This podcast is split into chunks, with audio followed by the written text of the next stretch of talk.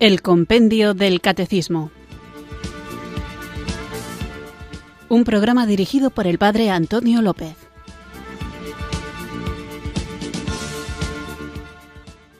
Muy buenas tardes, queridos oyentes de Radio María. Recibido un cariñoso saludo desde Irurzun, en Navarra, quienes sintonizáis una tarde más esta radio que cambia vidas, esta emisora de la Virgen, Radio María, para escuchar el programa El Compendio del Catecismo nuestro espacio diario de formación católica en el que de lunes a viernes, de 4 a 5 de la tarde, tratamos de conocer la fe que queremos vivir, compartir y defender. Estamos tratando un sacramento muy importante porque es el que la mayoría de los cristianos reciben para poner su vocación al servicio de la comunión y de la misión de la Iglesia y es el sacramento del matrimonio, del cual me gustaría insistir en su vocacionalidad, es decir, que el matrimonio es una auténtica vocación y que es una llamada, por tanto, del Señor en la que quienes la reciben están comprometidos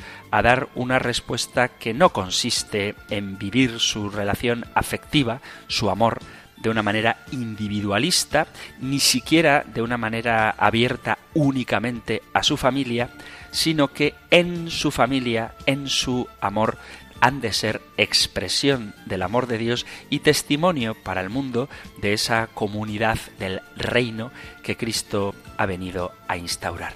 Así que vamos a continuar hablando del matrimonio como sacramento. Insisto en lo de como sacramento porque muchas veces al referirse la gente al matrimonio hace alusión simplemente a la unión, en el mejor de los casos, solamente entre un hombre y una mujer, en el peor de los casos equiparando cualquier tipo de unión a matrimonio, que son cosas totalmente diferentes, pero no es el tema del que hablaremos hoy, ni tampoco quiero entretenerme con ello ahora, pero sí insistir en el sacramento del matrimonio, que cuando dos personas se aman y tienen a Cristo en su vida, el modo de relacionarse y el modo de comprometerse es diferente a aquellos que no conocen a Cristo. No quiero decir que el amor entre personas que no viven su fe sea menos auténtico, pero sí quiero subrayar la diferencia entre quienes tienen al Señor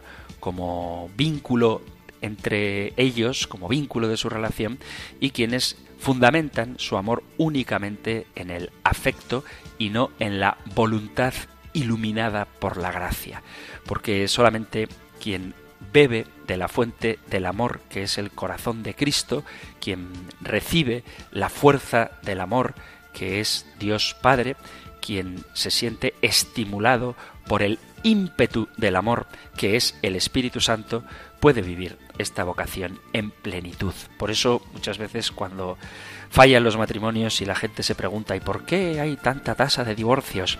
Yo me atrevo a afirmar, y no creo equivocarme demasiado, que fracasan porque se cuenta solo con las propias fuerzas para mantenerse unidos y algo tan grande como el amor solo puede ser sostenido por la fuerza de algo tan grande como Dios mismo.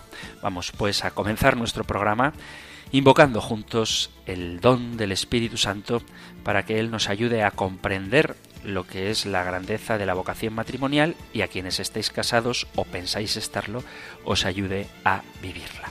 Comencemos pues invocando juntos el don de Dios.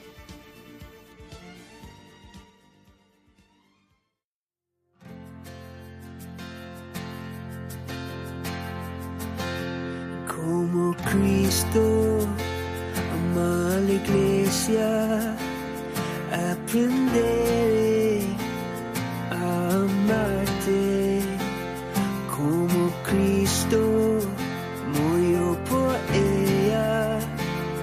Yo daré mi vida por ti, porque el amor es sufrido, porque el amor es paciente.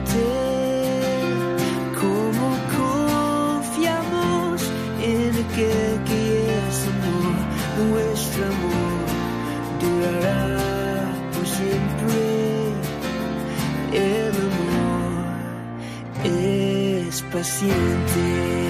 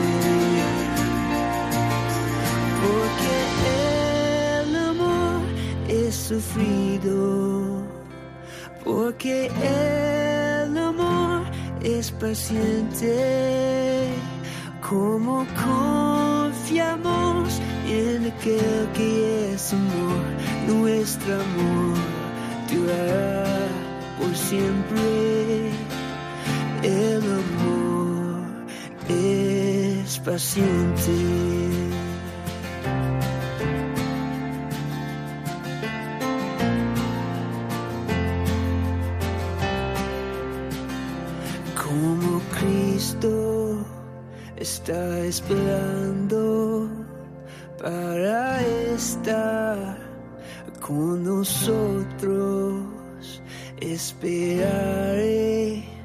Hasta el día cuando finalmente estemos juntos.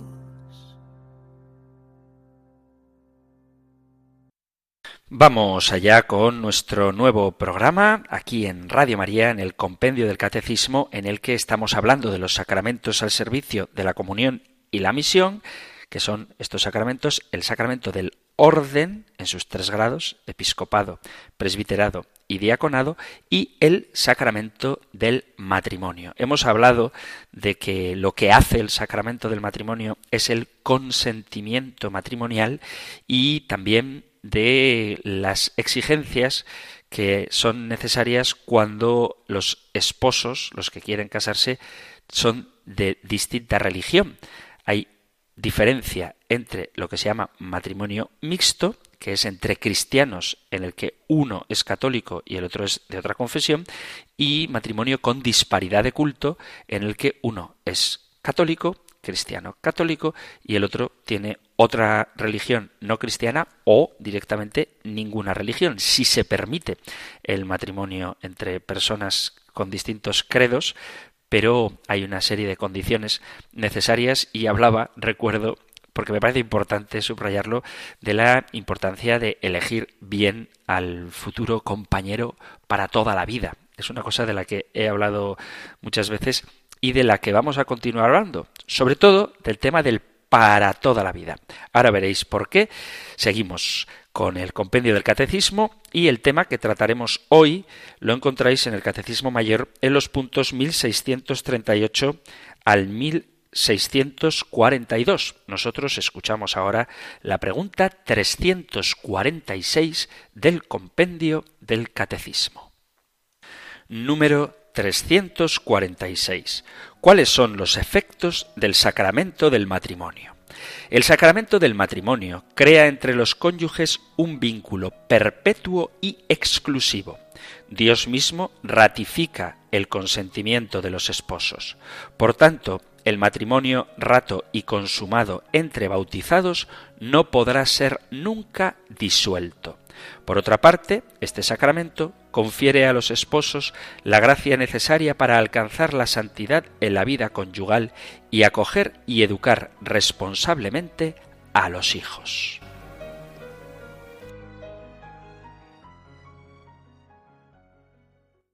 El compendio del catecismo habla del vínculo entre los cónyuges como algo perpetuo y exclusivo. Por eso me gustaría dedicar el programa de hoy a algo que es lo que más se cuestiona con respecto al sacramento del matrimonio, y es que para que el matrimonio sea válido, los cónyuges deben aceptar la indisolubilidad, la fidelidad y la procreación. Entonces, es verdad que la mayoría de los esposos aceptan la procreación, quieren tener hijos, otra cosa es cuándo los van a tener o cuántos van a tener, pero la mayoría acepta la procreación. Por supuesto, la inmensa mayoría acepta y exige la fidelidad. En principio, los cónyuges que contraen matrimonio quieren ser fieles y le exigen a la otra parte esa fidelidad, esa exclusividad, pero con la indisolubilidad tenemos un pequeño problema. Y es que aunque en principio quieren casarse para toda la vida, lo cierto es que no parecen entender muy bien qué es la indisolubilidad. Por eso cuando alguna vez he tenido alguna charla con futuros matrimonios, con novios, les pregunto sobre la indisolubilidad y aceptan por supuesto que sí, que se van a casar para siempre, pero cuando les haces alguna pregunta de eventuales situaciones que puedan darse, ya no tienen tan claro que su matrimonio vaya a durar para siempre. La indisolubilidad del vínculo matrimonial sacramental manifiesta la fidelidad de Dios a la alianza con su pueblo. Esto es algo que tenemos que tener en la mente. La indisolubilidad del matrimonio, del sacramento del matrimonio, el matrimonio como sacramento, no hablo de uniones civiles, manifiesta la fidelidad de Dios a la alianza con su pueblo. Una alianza que anhela la respuesta fiel del hombre redimido. Esta respuesta es posible solo desde la gracia del Espíritu Santo que en Cristo ha alcanzado todo hombre. La verdad de la indisolubilidad matrimonial es manifestación de la fidelidad del amor con mayúscula, del amor originario, y es por tanto algo que la Iglesia custodia, pero que no depende de ella. Es decir, la Iglesia no podría ahora mismo, ni nunca, cambiar esta indisolubilidad. Porque la Iglesia, y esto es otra cosa que tenemos que tener muy clara, es custodia de la verdad revelada, no su inventora. Por lo tanto, la Iglesia no dispone de autoridad para crear, para inventarse un matrimonio con posibilidad de disolución, ya que la alianza de Dios con su pueblo es expresada mediante la indisolubilidad del vínculo matrimonial.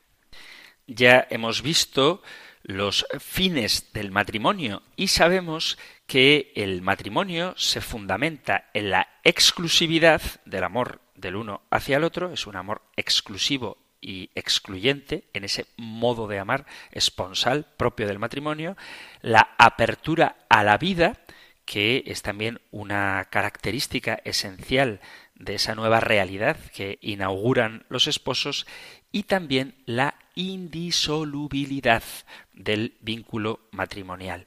Y esto tenemos que verlo como algo positivo porque hay una inquietud y es la de contemplar la indisolubilidad matrimonial como un don, no como a veces se entiende, como una carga. Su carácter de don viene de que es un bien y no un castigo que la indisolubilidad del matrimonio es una bendición y no una maldición. Al mismo tiempo, el amor necesita del esfuerzo constante por seguir amando, pero ese esfuerzo del amor es en sí mismo un don para nosotros. la copertenencia mutua de los esposos hasta la muerte, es el regalo de sí que cada uno hace al otro, es un bien máximo entregado con amor para hacer bien al que lo recibe. La indisolubilidad, a pesar de que es un término negativo, indisolubilidad, o sea que no se puede disolver, significa la naturaleza esencialmente buena del matrimonio. Sin embargo, no es así como normalmente se entiende esta cuestión. Aquí en España se entiende esta visión de la indisolubilidad como algo que es contrario a la autonomía del individuo, quien tendría el derecho absoluto sobre sus propias decisiones. La libertad de poder romper un matrimonio es vista como una conquista social y política que avanza rápidamente y a la que no hay que conceder tregua.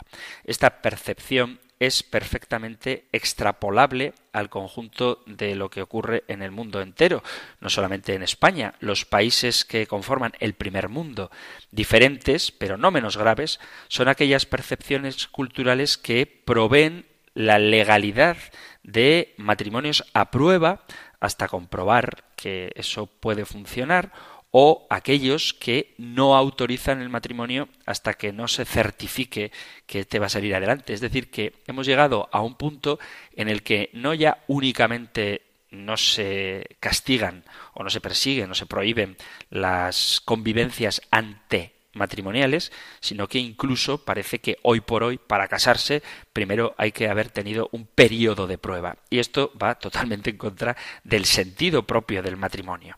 Ante la crisis sociológica que se percibe hoy, la familia la familia cristiana tiene un mensaje de salvación, una buena nueva, de modo que puede decirse, sin ambajes, que la familia no es el problema a la crisis social que estamos viviendo, sino la solución. Existe un Evangelio de la familia que en muchas ocasiones brilla por su ausencia. Y precisamente el dolor que genera su ausencia debe ser un despertador de la conciencia de quienes, siendo cristianos, vivís vuestro matrimonio. El sufrimiento de la multitud inmensa, escandalosa, de matrimonios rotos que hoy pueblan nuestra sociedad no puede dejarnos impasible. Lo que está sucediendo es muy grave y por lo tanto cualquier esfuerzo por iluminar el aspecto de la vivencia de la familia es muy valioso. Respecto al tema de la indisolubilidad, conviene señalar que todavía son vigentes las palabras de San Juan Pablo II cuando él decía es deber fundamental de la Iglesia reafirmar con fuerza la doctrina de la indisolubilidad del matrimonio. A cuantos en nuestros días consideran difícil o incluso imposible vincularse a una persona para toda la vida, y a cuantos son arrastrados por una cultura que rechaza la indisolubilidad matrimonial y que se mofa abiertamente del compromiso de los esposos a la fidelidad, es necesario repetir el buen anuncio de la perennidad del amor conyugal que tiene en Cristo su fundamento y su fuerza. Vamos, pues, a ver qué es lo que la Iglesia enseña sobre la indisolubilidad del matrimonio, para que veamos que esta doctrina no es un invento de la Iglesia y que por lo tanto no es algo que esté en su mano poder cambiar. En su constitución pastoral sobre la Iglesia en el mundo actual, el Concilio Vaticano II definió el matrimonio como una comunidad de vida y de amor de origen divino. Fundada por el Creador y en posesión de sus propias leyes, la íntima comunidad conyugal de vida y amor se establece sobre la alianza de los cónyuges, es decir, sobre su consentimiento personal e irrevocable. Así, del acto humano por el cual los esposos se dan y se reciben mutuamente, nace ante la sociedad una institución confirmada por la ley divina. Este vínculo sagrado, en atención al bien tanto de los esposos y de la prole como de la sociedad, no depende de la decisión humana. Es un lugar común señalar que el Concilio Vaticano II supuso una renovación en el modo de referirse al matrimonio en la medida en que inauguró un estilo más personalista que mostrara la belleza y la bondad del vínculo matrimonial, verdadero bien del matrimonio, y evitara caer en una visión meramente contractualista del mismo. Todo ello, por supuesto, sin que se deje de señalar su dimensión jurídica. De este modo quedaba claro el error que suponía separar el amor de la ley, porque la íntima comunidad de vida y amor conyugal que caracteriza el matrimonio está provista de leyes propias, de modo que no depende ya de la decisión de los cónyuges, por lo que su unión es indisoluble. Las leyes que rigen la comunión de los esposos expresan la verdad del amor matrimonial según el designio creador de Dios. Es una verdad que nace del proyecto de Dios sobre el varón y la mujer y que implica la total entrega mutua de los esposos en toda su integridad, tanto espiritual como corporal, lo que incluye la libertad, la afectividad, la sexualidad, en definitiva, todo su ser. Por lo tanto, la realidad del matrimonio existe antes de la elección de los propios cónyuges de contraerlo. La verdad del amor viene refrendado por Jesús en su predicación cuando dice él, no sois vosotros quien me habéis elegido, sino soy yo quien os he elegido y os he destinado para que vayáis y deis fruto y vuestro fruto dure. Esta es una cita del Evangelio de San Juan, el capítulo 15, versículo 16. De este modo, el amor humano tiene siempre un carácter de respuesta y está condicionado por el amor de Dios como su origen. Él nos ha amado primero y sigue amándonos primero. Por eso nosotros podemos responder también con el amor. Él nos ama y nos hace ver y experimentar su amor. Y de este antes de Dios, como dice el Papa, de Dios que nos primerea, puede nacer también en nosotros el amor como respuesta. Por otra parte, es fácil comprender que la elección de amor por la que Cristo llama a cada hombre es exclusiva e irrevocable, porque su amor es fiel hasta la muerte y muerte de cruz. Su amor elige amar a cada persona en su originalidad y amarla para siempre. San Juan Pablo II dedicó grandes esfuerzos a profundizar en la verdad del matrimonio y la familia como una expresión fundamental de la universal vocación al amor inscrita en el hombre y en la mujer. Con su magisterio la experiencia del amor irrumpe con fuerza en la reflexión teológica como un principio insustituible, cuyo más claro ejemplo quizás sean de los textos de San Juan Pablo II, sus catequesis sobre el amor humano, donde aparece esa teología del cuerpo. El hecho de que la teología comprenda, dice Juan Pablo II, también el cuerpo, no debe maravillar ni sorprender a nadie que sea consciente del misterio y de la realidad de la encarnación. La encarnación y la redención que nace de ella se ha convertido también en la fuente definitiva de la sacramentalidad del matrimonio. Por su parte, Benedicto XVI retomó la cuestión de la verdad del amor entre el hombre y la mujer, una verdad que se ilumina plenamente sólo a la luz del amor de Cristo crucificado y cuya indisolubilidad hunde sus raíces en la naturaleza de Dios, de modo que a la imagen del Dios monoteísta corresponde el matrimonio monógamo. Y el Papa Francisco, en su primera encíclica, subrayaba la íntima relación entre el amor matrimonial y la fe en Dios. Fundados en este amor, hombre y mujer pueden prometerse amor mutuo con un gesto que compromete toda la vida y que recuerda tantos rasgos de la fe. Prometer un amor para siempre es posible cuando se descubre un plan que sobrepasa los propios proyectos, que nos sostiene y nos permite entregar totalmente nuestro futuro a la persona amada. En lo que se refiere a la indisolubilidad del matrimonio, es esta una verdad que está explícitamente contenida en el Evangelio. Lo dice Jesús de forma clarísima en el Evangelio de San Mateo capítulo 10 versículo 11. Quien repudie a su mujer y se case con otra, comete adulterio contra aquella, y si ella repudia a su marido y se casa con otro, comete adulterio. Jesús habla aquí desde la autoridad del Padre, reconociendo así la raíz creatural de la institución matrimonial, Es Dios mismo quien ha instituido el matrimonio y por eso afirma con rotundidad, capítulo 19, versículo 6 de San Mateo, lo que Dios ha unido, que no lo separe el hombre. Se trata, por tanto, de ser conscientes de que la realidad de la indisolubilidad del matrimonio es una dimensión de la revelación de un amor donado y por eso algo que no está a disposición de quien lo recibe, sino que es una verdad precedente, iluminada por Dios. Por lo tanto, está claro que no existe un verdadero evangelio del matrimonio y la familia que no goce de suficiente aceptación en la Iglesia Universal, especialmente en lo referente a la indisolubilidad matrimonial. Sucede hoy en día como en tiempos de Jesús, que existe una gran dificultad para vislumbrar la relación necesaria entre la naturaleza de la entrega esponsal y el carácter indisoluble de esta entrega. Es una dificultad que por tener un sustrato cultural se ha ido abriendo poco a poco en el seno de la Iglesia católica desde la década de los años 60 del siglo pasado. El hombre de nuestro tiempo se pregunta cómo puede prometerse para siempre cuando no puede controlar las decisiones del futuro.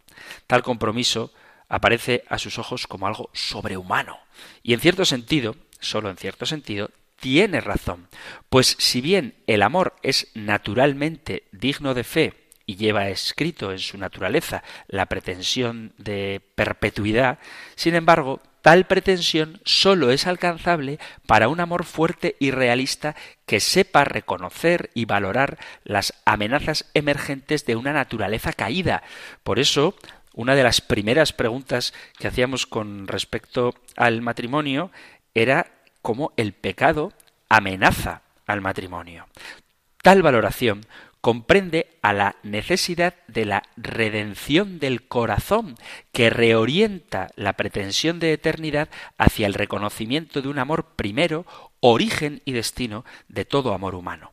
Sólo la remisión al principio, a la idea creadora de Dios, puede dar razón tanto del deseo natural de eternidad propio del amor, como por lo tanto de la indisolubilidad matrimonial. Y todo esto sólo puede entenderse desde la dimensión trascendente del amor, que da realidad al vínculo matrimonial y que depende del modo como éste, el vínculo matrimonial, ha sido diseñado por Dios y elevado al grado de sacramento por Cristo y no depende de la decisión humana.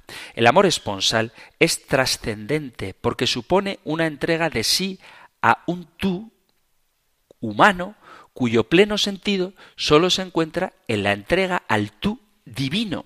De este modo, el garante del vínculo matrimonial es Dios mismo que sella su alianza mediante su designio creador y redentor, y es Dios quien promete una plenitud de amor que pide ciertamente la colaboración humana, pero cuyo fruto procede del Espíritu Santo. Solo anclados en Dios, que cumple siempre lo que promete, es como el amor humano es digno de fe y solo desde Dios se puede prometer ese amor humano.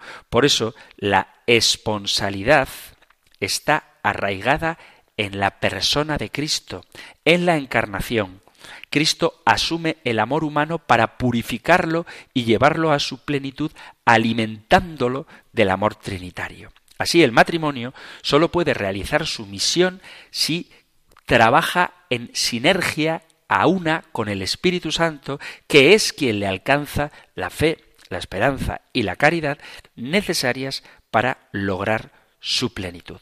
Hay, por tanto, una consagración de los esposos, quienes reciben una gracia particular propia del sacramento del matrimonio que les convierte en piedras vivas de la edificación del cuerpo místico de Cristo, que es la Iglesia. La familia, veremos una pregunta dedicada a esto, como iglesia doméstica. Tanto es así que la Iglesia, para comprender plenamente su misterio, mira a la familia cristiana como lugar privilegiado de revelación en este sentido, el Papa de la familia, Juan Pablo II, se refería a ella como vía de la Iglesia y Benedicto XVI refrendaría esta misma idea al señalar que el matrimonio, basado en un amor exclusivo y definitivo se convierte en el icono de la relación de Dios con su pueblo y viceversa. El modo de amar de Dios se convierte en la medida del amor humano. Por tanto, puede decirse que la verdad evangélica de la indisolubilidad del matrimonio es algo incuestionable y que la ruptura matrimonial supone una ruptura de la alianza con Dios. Sin embargo, en ocasiones se ha querido ver ciertas excepciones a dicha indisolubilidad que vendrían motivadas por diversas cuestiones, como algunas prácticas eclesiales en los primeros siglos del cristianismo o la pretendida compatibilidad de la indisolubilidad matrimonial con un segundo matrimonio de carácter no sacramental, como hacen algunas iglesias ortodoxas. Vamos a hacer una breve pausa musical y vamos a ver argumentos en contra de la indisolubilidad del matrimonio y luego, por supuesto, que intentaremos que nos dé tiempo, para no dejar las cosas a medias, una respuesta católica a estas objeciones. Pero primero, una breve pausa musical.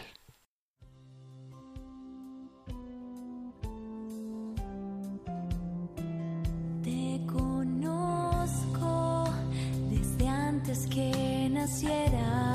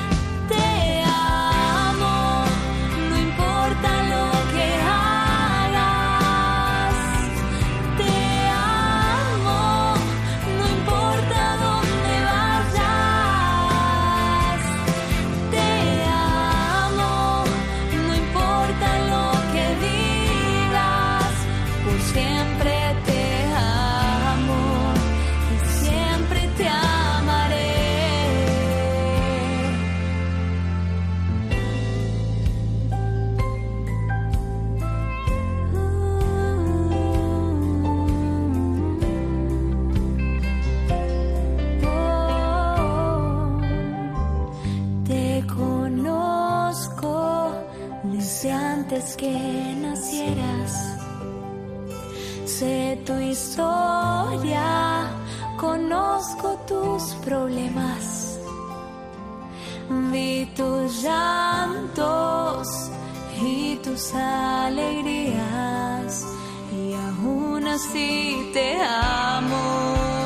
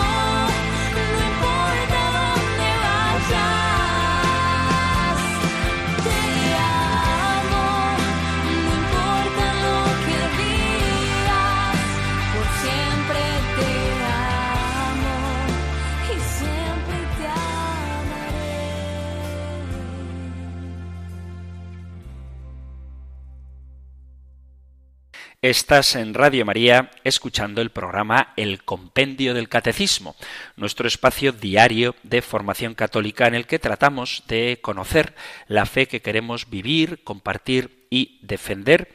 Y acabamos de escuchar esta canción de Atenas que se titula Siempre te amaré, porque en la pregunta 346 sobre los efectos del sacramento del matrimonio se habla, entre otros, de la indisolubilidad. Y es de eso de lo que estamos tratando en este momento, porque me parece que es una de las cuestiones más difíciles de aceptar en nuestro mundo contemporáneo, en el que, como decía antes, parece que tomar una decisión que te comprometa para toda la vida anula la libertad, cuando en realidad es lo que nos hace verdaderamente libres, el amar con esa fidelidad con la que Cristo nos ama y de la que el sacramento del matrimonio es una expresión. Decía, antes de la pausa musical, que íbamos a ver algunos argumentos en contra de la indisolubilidad del matrimonio. Hay quienes, incluso dentro de la Iglesia, han propuesto motivos por los que la posibilidad de reconocer excepciones al carácter absoluto de la indisolubilidad del matrimonio estuviera abierta. Sin embargo, como espero que nos dé tiempo a ver, no son argumentos válidos. Quizá la indisolubilidad del matrimonio encuentre una objeción en un pasaje bíblico. Dice el Evangelio de San Mateo capítulo 5, versículo 32. Todo el que repudia a su mujer, y esta es la clave que a veces se utiliza para negar la indisolubilidad del matrimonio, es todo el que repudia a su mujer, excepto en caso de porneia, porneia es la palabra griega, la hace ser adúltera, y el que se case con una repudiada comete adulterio. La cuestión aquí está en esta palabra pornella, porque en las traducciones de la Sagrada Escritura, depende la que tengáis, se utilizan muchas traducciones, digo, diferentes. Hay quien traduce pornella como incesto, en otros casos se traduce como infidelidad, en la liturgia, en la liturgia, en la traducción de la conferencia episcopal, la que se utiliza en la liturgia, dice, excepto en caso de unión ilegítima es decir, que hay distintas traducciones.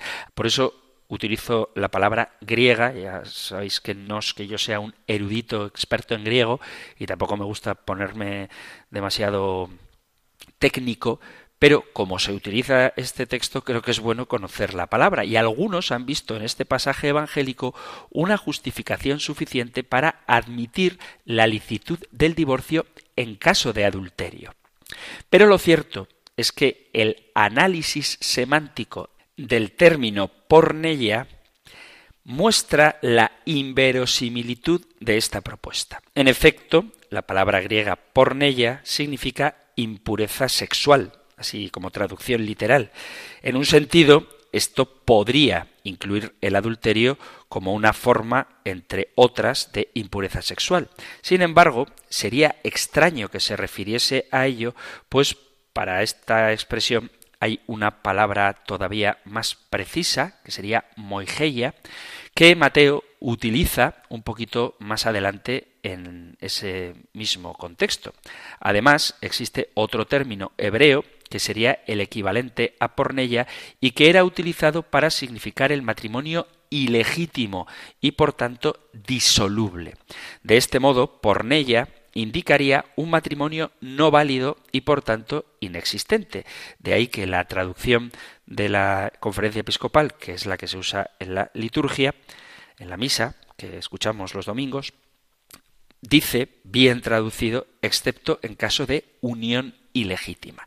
O sea que pornella no significaría adulterio, porque San Mateo en el capítulo 19, versículo 9 ahí sí está hablando de adulterio y utiliza otra palabra, sino que porneia indicaría la posibilidad de contraer no un segundo matrimonio, sino un primer matrimonio, pero legítimo. Más bien de lo que estaría hablando el Evangelio sería de un matrimonio nulo. Es decir, mm, si uno se casa con el que repudia a su mujer, excepto en caso de que ese matrimonio sea ilegítimo, o sea, que no sea propiamente matrimonio, la hace adúltera. Entonces, este texto, aunque suene así como muy específico, es importante conocerlo porque es uno de los argumentos que se utilizan Biblia en mano para querer negar la indisolubilidad del matrimonio. También hay algunas cuestiones de los orígenes de la Iglesia que podrían suscitar la idea de que la indisolubilidad matrimonial es simplemente una cuestión disciplinar y no revelada. Es cierto que en la época patrística la Iglesia consintió las segundas nupcias en algunas ocasiones y esto ha propiciado que algunos se pregunten por la posibilidad de que la indisolubilidad no fuera más que una disposición disciplinar de libre disposición por parte de la Iglesia y no doctrinal. Refuerzan su argumentación señalando que dichas prácticas no fueron condenadas por el concilio de Trento, por lo que, según ellos, Trento habría asumido que la indisolubilidad caracterizaría únicamente al rito latino, dejando abierta la posibilidad de otras prácticas como la del rito ortodoxo, que sería igualmente legítima. Sin embargo, esta hipótesis es desmentida por el hecho de que el canon que sanciona la indisolubilidad del matrimonio sí tiene carácter doctrinal. De hecho, la Iglesia primitiva, por lo general, interpretó este punto del Evangelio de San Mateo capítulo 5 versículo 32 y capítulo 19 versículo 9 que acabo de mencionar un poquito antes con la posibilidad de separación en caso de adulterio aunque nunca vio en ello el derecho a contraer un nuevo matrimonio. Ya hablaremos, os lo digo por si queréis preguntar, pero muy pronto, de cuando la Iglesia acepta la separación física de los esposos, más nunca el divorcio. Además, el magisterio y la práctica de la Iglesia fueron cada vez más claros en este punto, exigiendo a los ortodoxos el reconocimiento de esto para la unión de los cristianos. Es de señalar, además, que el concilio se preocupó por expresar la coherencia de los textos evangélicos de Mateo 19 con la primera carta a Corintios capítulo 7 para evitar una interpretación de esta palabra pornella como hacen algunos luteranos que ven la posibilidad del divorcio como consecuencia del adulterio. Algunos de los que dudan de la indisolubilidad del matrimonio hablan del privilegio paulino y del privilegio petrino, que serían dos supuestos de disolución del matrimonio en beneficio de la fe.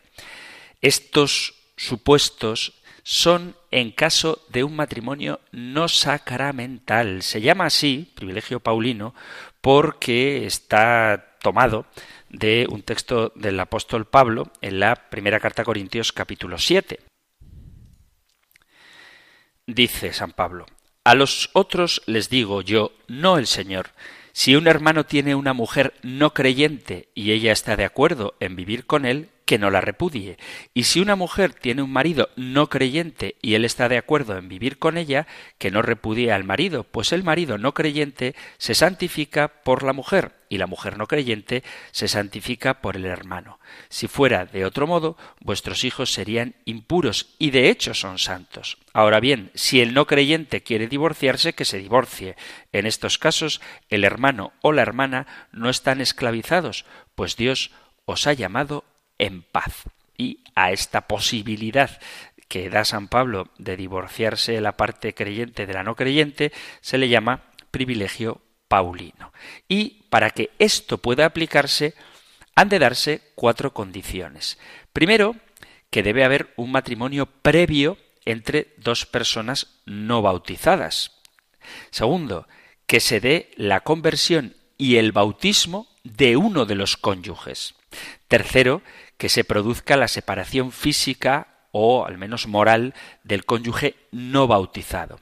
Se considera que la parte no bautizada se separa si ya no quiere cohabitar con la parte bautizada o no quiere cohabitar sin ofensa a Dios, a no ser que ésta, después de recibir el bautismo, le hubiera dado un motivo justo para separarse.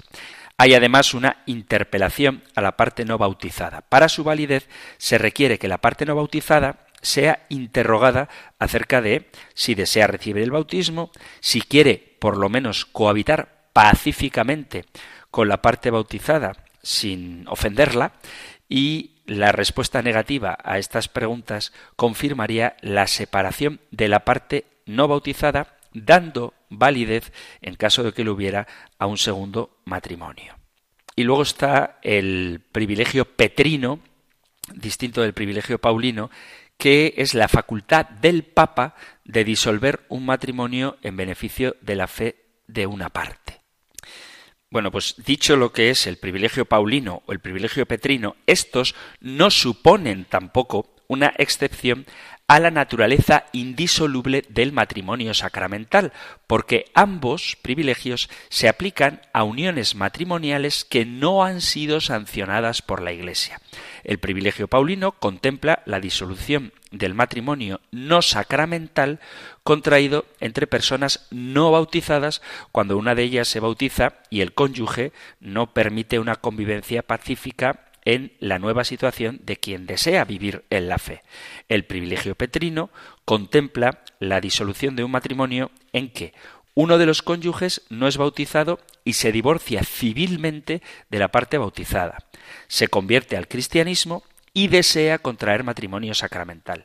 Este privilegio supone un ejercicio de la potestad del Papa, quien como sucesor de Pedro tiene poder de atar y desatar. Tú eres Pedro, y sobre esta piedra edificaré mi iglesia.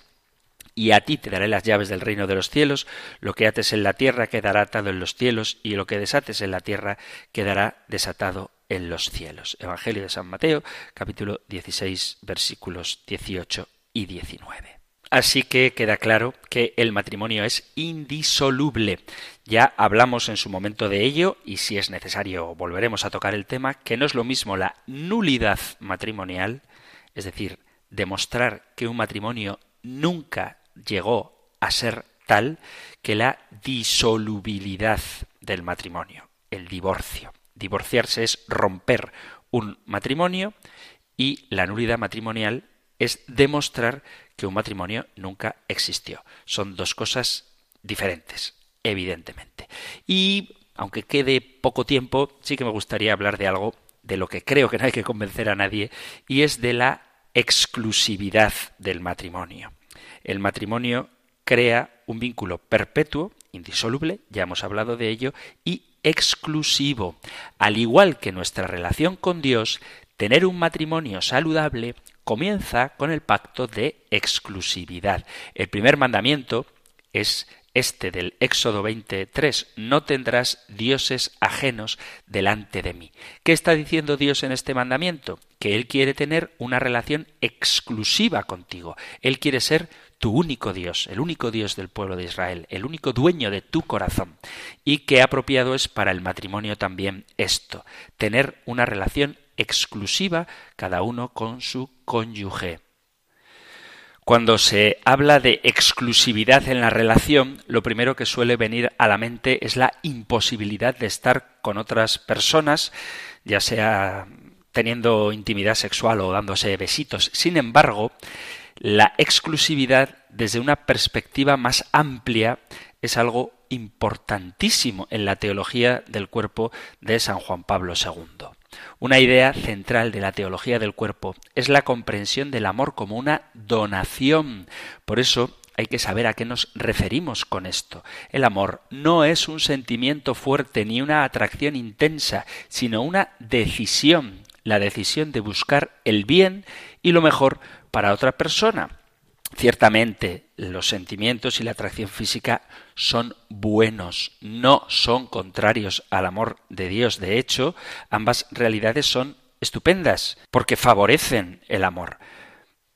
El hecho de sentir algo intenso por alguien puede ayudar a fortalecer el compromiso que se tiene con la búsqueda del bien de esa persona. Pero lo importante es quedarnos con la consideración de que el amor en su esencia es sobre todo una elección, es una llamada de Dios que libremente tú respondes a ella.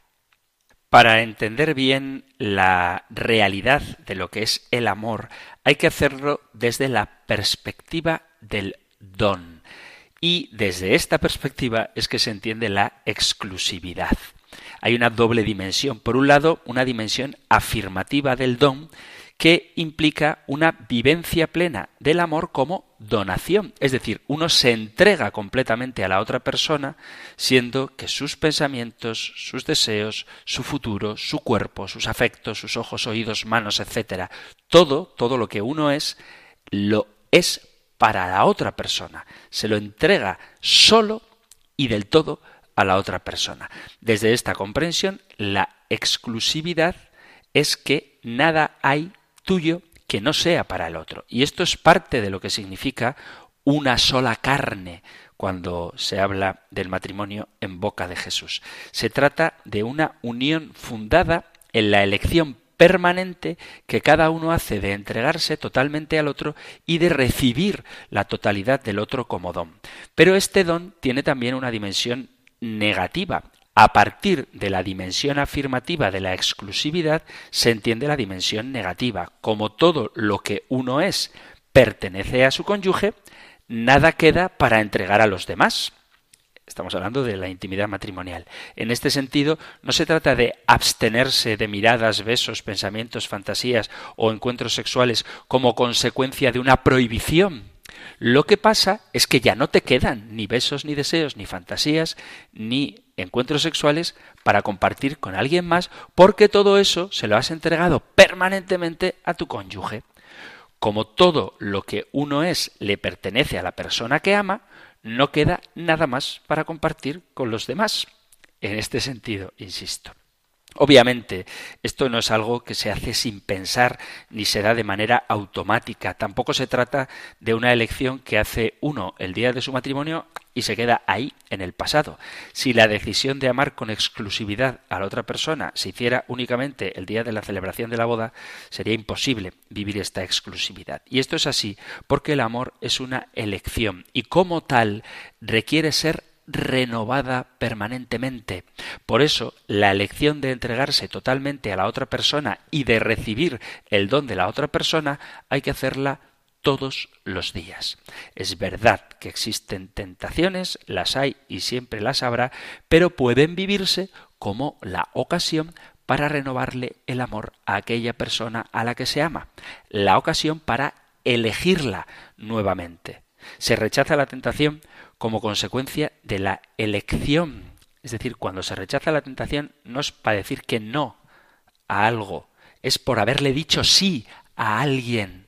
Y ese sí, te lo doy todo a ti, implica decir no a quienes no les queda nada porque ya lo has entregado todo. Así que la exclusividad es algo esencial al matrimonio porque el matrimonio es el don total y si le has dado todo lo que eres a la persona con la que te has casado.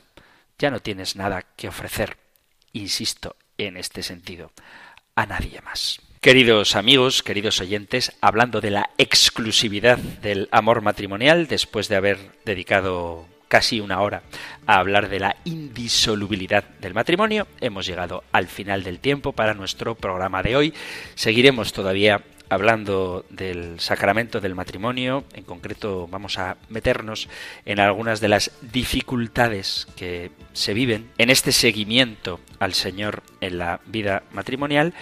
Pero si hay algún tema de los que hemos tocado hoy que creáis que merece aclaración o algún testimonio que dar, alguna pregunta que formular, cualquier cosa que queráis compartir, podéis enviar vuestros mensajes al correo electrónico compendio arroba radiomaria.es, compendio arroba radiomaria.es o si lo preferís al número de teléfono para WhatsApp 668-594-383. 668-594-383.